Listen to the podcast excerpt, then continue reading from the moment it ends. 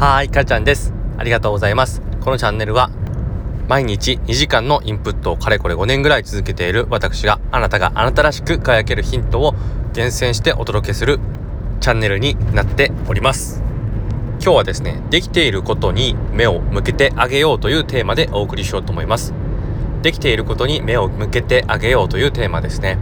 これはですね、身の回りの人、あなたの周りの人が、例えば家族だったり、そうだな。同僚だとか友達でもいいと思うんですけどもまあ何かに誰かにえっ、ー、とお仕事だとかお願い事をすることがあると思うんですよね。で、まあ、その時に結構思ってたよりできてないな みたいな出来上がりになってたことってないですか？例えばそうだな。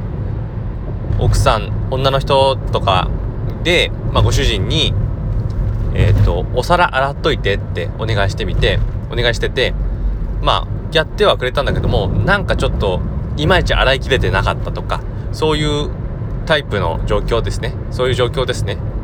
こういう時って本当うんざりするじゃないですか。うわなんでできてないの？お願いしたことが全然できてなくてまあそういう状況だからね。なんでできてないんだ？なんでこうなんだ？みたいなことでちょっとイラッとしちゃったりすることがあると思うんですね。けれどもここで、えっと、まずはできたことに目を向けてあげた方がいいかなっていうお話です。うん。なぜならね、なぜなら一番な、一番そうしなきゃいけない理由っていうのが一個あるんですけど、何だと思いますか？あのね、あの、やった方ってのは、自分はちゃんとできているって思ってるんですよね。そう。ちゃんとできたっていう気持ちでいるんです。できたやった気持ちよかったみたいな、そのぐらいの気持ちでいるはずなんですよ。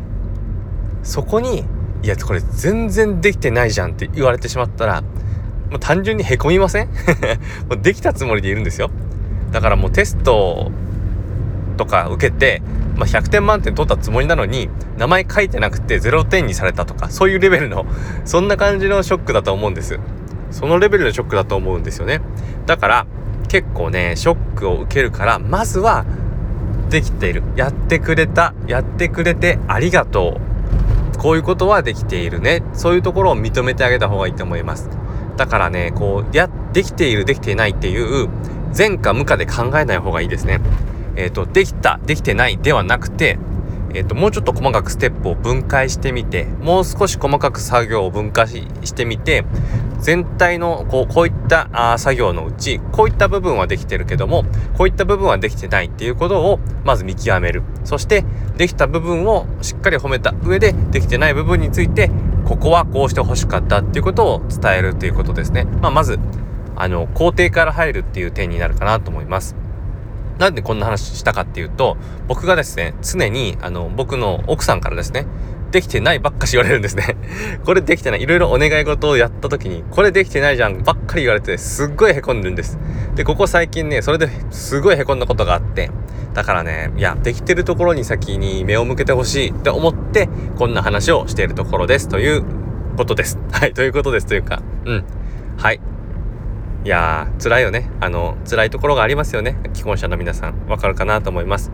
ということで、聞いていただいてありがとうございました。あなたの人生の旅が幸せなものになりますように、苦しみが消えます消えますように、願いが叶いますように、そしてあなたの進んでいく未来が穏やかに、穏やかで美しく素晴らしいものでありますように。それでは。